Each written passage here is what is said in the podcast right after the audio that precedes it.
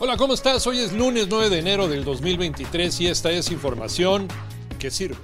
Otra tragedia en el metro de Ciudad de México. Fue el sábado a las 9 con 16 minutos entre las estaciones Potrero y La Raza. Se dio a conocer el choque de dos trenes. El saldo hasta el momento, una persona fallecida y 106 lesionadas. La jefa de gobierno, Claudia Sheinbaum, estaba en Morelia y tuvo que regresar de emergencia. Llegó dos horas después del accidente.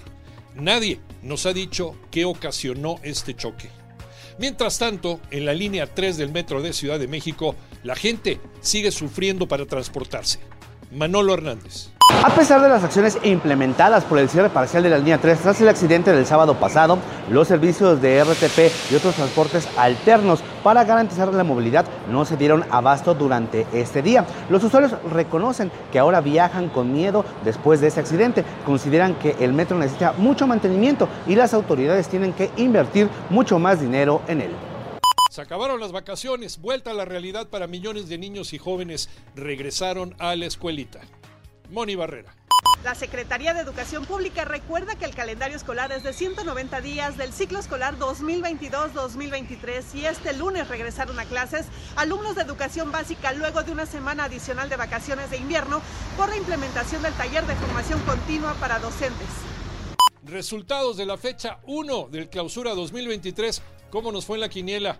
Alex Cervantes. Arrancó el campeonato de clausura 2023. Seis partidos de nueve programados. Recordar que el Mazatlán León fue pospuesto por la violencia en Sinaloa y el Atlas contra Toluca por el mal estado de la cancha del Jalisco. De lo más destacado, la victoria de las Chivas con un hombre menos, uno por cero en su visita a Monterrey. Los Rayados fallaron un penal, Berterame al 86 desperdició la gran oportunidad de darle a su equipo el empate.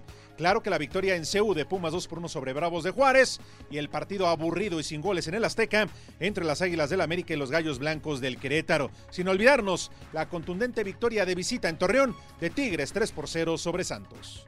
Escúchanos de lunes a viernes de 6 a 10 de la mañana en 88.9 Noticias, información que sirve en tu estación favorita de Grupo Asir y en digital a través de iHeartRadio. Yo soy Iñaki Manero, que tengas un excelente inicio de semana.